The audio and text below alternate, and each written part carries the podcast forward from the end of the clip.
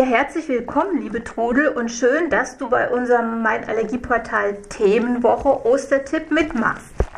Das Thema ist ja glutenfreier Polish oder Polish. Für alle, das nicht kennen, die das nicht kennen, was, was ist denn Polish oder Polish und wie spricht man es aus?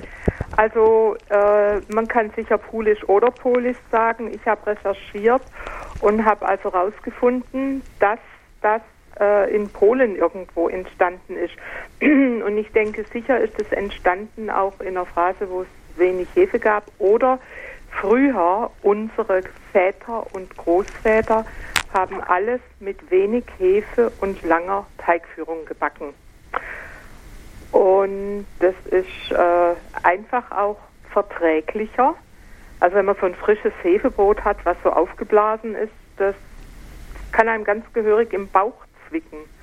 Und das ist bei dem Pulischteig anders? Das ist anders, weil der, wie gesagt, nur drei Gramm Hefe braucht. Also ich erkläre euch jetzt mal kurz, äh, wie ich den ansetze. Also ich nehme drei Gramm Hefe, frisch oder trocken, egal. Rühre das mit circa 100 Gramm, also ich mache es mit glutenfreiem Mehl und dann so viel Wasser, so etwa 150 Milliliter bis 200 Milliliter, rühre ich da so einen kleinen Vorteig an, der so etwa die Konsistenz wie ein Pfannkuchenteig hat. Also wie beim normalen Hefeteig auch, so ein bisschen ja, genau, dicker. Ja. Ein Vorteig halt. Und äh, ich habe interessant, ich bin ja immer auf der Suche nach Neuem und ich pr probiere ja auch alles aus. Bei mir gibt es also nicht, das funktioniert glutenfrei nicht, ich probiere es. Und ich muss sagen, die meisten Sachen funktionieren super gut. Und letztes Jahr kam eine Sendung mal im dritten Programm. Ich bin da zufällig, also im Süddeutschen Rundfunk, zufällig reingeraten. Und es waren junge Bäcker, die nennen sich die The Wild Bakers. Und die haben gerade eben so die alten Rezepturen ihrer Väter wieder ausgegraben, mit wenig Hefe zu backen. Und da kam eben dieser Polish. Und ich habe das, also die haben auch Polish gesagt. Ich habe das im Hinterkopf gespeichert und am nächsten Tag habe ich gedacht, so, das hat gearbeitet, ich muss das jetzt gleich mal probieren. Das heißt, und die wilden Bäcker haben dich inspiriert? Die haben mich inspiriert, von denen gibt es auch ein Buch und so und die sind klasse. Und die haben dann auch in dieser Sendung, haben die dann auch so Bäcker besucht im ganzen Land, die eben altbewährt wieder backen. Also unser Bäcker zum Beispiel, der hat auch ein Brot, allerdings nicht glutenfrei, Opa Karls Brot heißt es. Und das arbeitet zwei Tage, bis es fertig ist, eben auch mit wenig Hefe. Da entsteht dann ein Gärprozess. Also ich erkläre mal ganz kurz, wie ich den, habe ich ja gesagt, wie ich den Polish anrühre. Genau, und wie lange lässt du den jetzt stehen? Und dann lasse ich ihn stehen, das dauert so circa, kommt bei Zimmertemperatur, circa anderthalb bis zwei Stunden. Und da ähm, muss sich etwa die Masse verdoppeln. Man sieht es dann einfach in eine Ecke stellen und wenn er drei Stunden steht, ist es auch nicht schlimm. Und wenn man dann danach keine Zeit hat zu backen, kann man ihn in den Kühlschrank stellen, bis man damit backen kann, am nächsten oder übernächsten Tag. Aber dann so wie er ist oder weil normal äh, muss man ja den Hefeteig dann immer noch mal kneten? Ja, also man gibt es dann eben den Mehlen zu, wo man den Hefeteig draus macht. Also ich habe zum Beispiel dann mit diesem Polish ein Weißbrot gebacken mit langer Teigführung. Dann habe ich also wie gesagt, wie gehabt, einen Hefeteig gemacht. Der Polish kommt dann eben drunter, die Flüssigkeitsmenge entsprechend anpassen, bis die Konsistenz des Teiges passt. Und ich habe also bewusst nur diesen Polish reingetan und kein zusätzliches äh, Mittel wie Sauerteig oder sowas und habe dann das einige Stunden stehen lassen. Also die äh, Sabine, du verlinkst ja das Rezept und da auch das Weißbrot. Genau. Oder eben auch auf meiner Website. Ich habe also verschiedenste Rezepte mit langer Teigführung, mit Polish und eben mit wenig Hefe. Und es ist also erwiesen, dass diese Brote besser vertragen werden durch diesen Gärprozess ähm, arbeitet es im Bauch nicht so wie frische Hefe. Es arbeitet wahrscheinlich länger ähm, bei der Zubereitung. Ne? Ja, genau. Und äh, diese Brote werden wunderbar saftig. Und also ich war restlos verblüfft und begeistert von dem Ergebnis. Und ich backe inzwischen fast nur noch mit langer Teigführung. Und probiert es einfach mal aus. Das ist toll und, und das ist einfach auch wieder Brotgenuss. Und ich finde, in unserem Leben ist Brot so wichtig. Jetzt nochmal zu dieser Zimmertemperatur, weil also ich habe das öfter so gemacht, dass ich den Hefeteig etwas wärmer versucht habe zu stellen. Das Vorsichtig. musst du jetzt nicht machen in dem Fall. Nein, ein, ganz normal bei Zimmertemperatur und beim Hefeteig mit wärmer, Vorsicht bitte, nie wärmer als 40 Grad, weil sonst geht die Hefe kaputt. Also ich habe nämlich dann auch schon E-Mails gekriegt, du, ich habe deinen Hefeteig gemacht und ich habe ihn auf die Heizung gestellt und dann war halt wahrscheinlich die Heizung zu warm und dann geht es nicht mehr richtig auf. Also bitte bei Hefe nicht wärmer als 40 Grad. Okay. Ja, das ist also eine wichtige Sache. Und also wie gesagt, und dann einfach ein paar Stunden stehen lassen. Da kommt es auch gar nicht drauf an, ein oder zwei Stunden. Ihr seht ja dann, wie der Teig arbeitet und der muss dann sein Volumen schon äh, vergrößern. Nicht ganz verdoppeln, aber so in etwa. Und ich habe ihn dann sogar auch schon nachts in den Kühlschrank gestellt. Dann arbeitet er langsam weiter. Der Gärprozess wird unterbrochen, nicht ganz unterbrochen. Verlangsamt wahrscheinlich. Verlangsamt, genau. Und, und die Brote werden gigantisch, wunderbar. Das heißt, man kann den eigentlich so nebenbei machen. Ja, also ich mache zum Beispiel, wenn ich äh, Hefeteig für Brötchen oder Pizza oder sowas mache, wir sind ja nur zu zweit, dann mache ich immer eine etwas größere Menge und der kommt immer in den Kühlschrank dann. Also auch, auch wenn ich einen mache mit mehr Hefe, kommt er trotzdem in den Kühlschrank über Nacht. Und dann kann ich am nächsten Tag frische Brötchen machen oder einen Flammkuchen aus dem gleichen Teig. Mhm. Und also ich denke, unsere Pizzabäcker machen auch nicht jeden Tag oder vor jeder Pizza einen frischen Teig. Die haben den auch im Kühlschrank. Habe ich selbst schon gesehen. Jetzt nimmst du ja relativ wenig äh, Hefe dafür. Ja. Die normalen Würfel, also wenn es Trockenhefe ja. ist, klar, nimmst du ein paar Körnchen. Aber wie machst du das mit der Frischhefe? Die kannst also, du. Etwa ein erbsengroßes Stückchen. Und der Rest? Und den Rest habe ich im Kühlschrank oder friere ihn ein. Okay, du frierst die Hefe ein. Okay. Ja, Hefe kann man einfrieren. Und jetzt gerade in, also im Kühlschrank hält die sich aber auch äh, eine ganze Zeit. Also ich, äh, aber wie gesagt, ein erbsengroßes Stückchen. Das ist so verblüffend, dass man mit diesem bisschen Hefe so ein tolles Brot hinkriegt. Also das müssen wir dringend mal ausprobieren. Mach das mal und du wirst sehen, es funktioniert und es ist gut. Jetzt hast du aber noch äh, erwähnt, es gibt ja auch dieses Hefewasser. Ja, und das war jetzt gerade in der Corona-Zeit, äh, ist tatsächlich, gab es teilweise keine Hefe zu kaufen und ich bin ein Praktiker und ein erfinderischer Mensch und habe schon länger mal eigentlich vorgehabt, Hefewasser zu machen.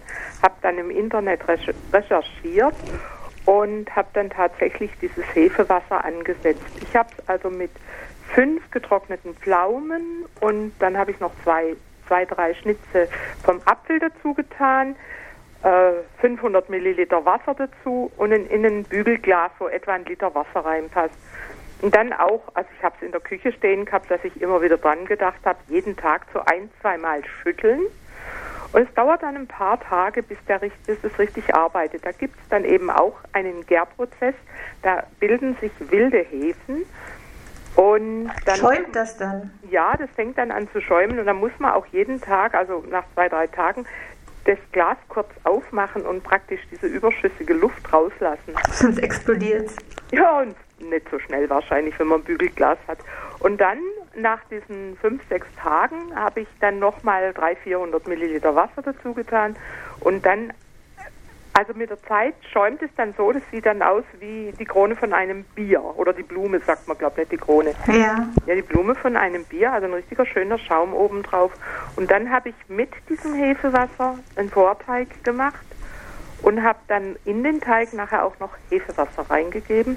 Ich habe dann allerdings bei diesem Hefewasserbrot von meinem Lievito Madre heißt der, das ist also ein milder Sauerteig, also ist auch die Rezeptur auf der Webseite und im dazugehörigen Blog habe ich immer die Schritt-für-Schritt-Erklärung mit Fotos, wo ihr auch seht, wie das, wie das funktioniert. Und dieses Brot ist so lecker geworden, dass mein Mann gesagt hat, du brauchst gar kein anderes mehr backen.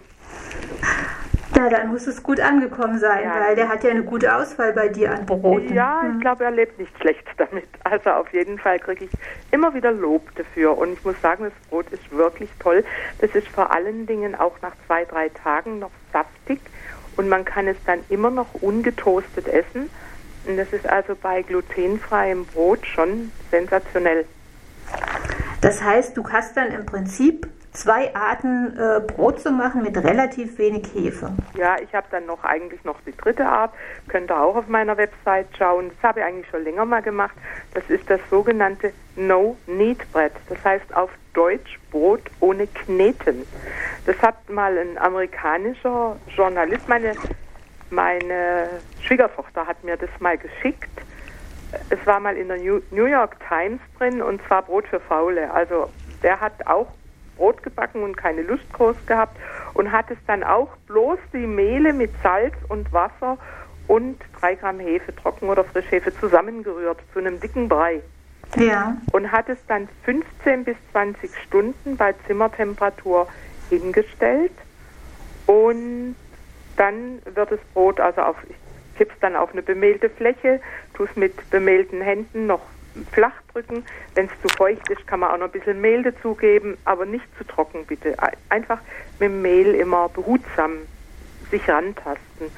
Und das dann nochmal falten von allen Seiten und wenn man hat, in ein Gärkörbchen oder einfach dann in eine, man kann es auch in eine geölte Schüssel oder in eine Schüssel, die man mit Folie auslegt, äh, reinlegen den Teig und dann nochmal zwei bis drei Stunden gehen lassen und dann im Schmortopf backen.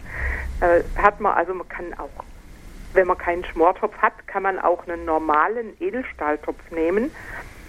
Wichtig ist bei diesem Schmortopf eigentlich, dass man einen Deckel drauf gibt, dass der Topf zu ist. Der Topf wird erstmal mit erhitzt im Ofen. Ja. Und dann kommt in diesen heißen Topf kommt dann dieses Brot rein und dann kommt der Deckel drauf. So bleibt die Feuchtigkeit in dem Topf. Und da habe ich also auch verschiedene Rezepte auf der Website. Kommt immer darauf an, was für Mehle ihr möchtet. Und das ist auch ein wunderbar saftiges Brot. Also Hört sich ein bisschen an wie ein Fladenbrot. So. Nee, das ist richtig. Ist aber wieder massiv. Ja. Man kann das in einem, in einem Gärkörbchen garen lassen, aber eben, wenn man das nicht hat, kann man es in der Schüssel machen. Hat man keinen Schmortopf, kann man es im Edelstahltopf machen. Wichtig ist, dass der mit erhitzt wird im Ofen auf 230 Grad sogar. Und wenn man da aber keinen feuerfesten Deckel hat, kann man eine doppelte Schicht Alufolie oben drauf tun. Mhm. Aber bitte mit Topflappen oder Topfhandschuhen, weil die Sache heiß ist. Hört sich heiß an, ja. ja. Ist heiß. Und dann backt man 50 Minuten und nach 50 Minuten kommt der Deckel runter und dann noch 10 Minuten fertig backen und man hat ein Brot mit einer krachenden Kruste, was innen drin total saftig ist. Also es gibt so viele Möglichkeiten. Also wenn ich denke, wie ich vor, ja, ich habe jetzt genau vor 25 Jahren die Diagnose Zöliakie gekriegt. Und wenn ich da an die Anfänge denke, mit dem Brot, das war traurig. Da hat sich viel getan, aber da hast du ja auch viel dazu beigetragen mit deiner kreativen Rezept. Ja, ja. Ich denke, ich bin so ein bisschen die Pionierin gewesen. Und dank meiner tollen Söhne, die mir diese Website geschenkt haben damals, kann ich das auch machen und ich mache es immer noch gerne. Deswegen kannst du uns ja jetzt auch diese tollen Rezepte geben. Ja. Und ihr könnt jetzt auch mit dem Polish einen süßen Hefeteig machen für die Osterhäschen, weil das Thema ist ja auch Ostern. Und ich habe auch ein Rezept Osterhäschen, das allerdings ohne Polish gemacht, aber ihr könnt diesen Teig anstatt dieser Hefe eben diesen Polish nehmen und dann die Flüssigkeit, die im Rezept ist, entsprechend reduzieren, weil im Polish ja auch Flüssigkeit drin ist. Also die dann abziehen und, und dann diesen Teig auch länger ruhen lassen und dann könnt ihr genauso diese Häschen mit diesem Teig machen. Ich habe es ausprobiert und es funktioniert. Hört sich alles sehr lecker an und wir werden natürlich auch sämtliche Links zu den Rezepten ja. angeben. Ja, mach, macht es. Und ich würde mich auch freuen, wenn ihr mal Rückmeldungen bringt. Und ich habe zum Beispiel auch auf meiner Website, gibt es ja auch den Podcast, der im Moment ein bisschen ruht, aber da ist auch ein Knopf, fragt Rudel. Und da könnt ihr mir auch Fragen stellen. Und wir lassen dann immer so ein paar Fragen zusammenkommen und die werden dann in einer Podcast-Folge, werden die dann beantwortet. Und keine Angst, es gibt keine dummen Fragen. Ich beantworte jede Frage und andere lernen dann von euren Fragen. Also macht es ruhig, traut euch, stellt mir Fragen oder gebt mir einfach auch mal Rückmeldungen. Ich freue mich natürlich auch über positive Rückmeldungen oder über konstruktive Kritik. Das geben wir natürlich ganz gerne weiter, zumal ich mir vorstellen kann, dass es doch noch so einige Fragen geben könnte, wie das jetzt genau funktioniert. Ja, oder und man ähm, darf mir auch E-Mails schreiben. Auf der Website ist ja auch das Impressum. Man darf mir auch E-Mails schreiben. Man darf natürlich nicht erwarten, dass die innerhalb von einer halben Stunde beantwortet werden. Aber ich würde mal sagen, so innerhalb zwei, drei Tagen äh, beantworte ich alle E-Mails und äh, erkläre dann einfach noch. Manchmal jeder hat auch irgendwie vielleicht eine andere Sprache. Manchmal verstehen die Leute nicht, was ich meine. Und dann erkläre ich es nochmal andersrum. Gut, wer viel kocht und backt, der setzt natürlich auch einiges voraus, ja, genau. was man dann vielleicht schnell ja, mal weglässt. Ja, also ähm, die Aufforderung geben wir gerne weiter. Dann bedanken wir uns ganz herzlich und wünschen dir und deiner Familie schöne Ostern. Vor allen Dingen gesunde. Ja, dass wir das alles überstehen, gell? Das ist also, genau. Ja, also ich arbeite dran. Ich selbst bin sehr vorsichtig und bleibt, also gerade die ältere Generation bleibt zu Hause.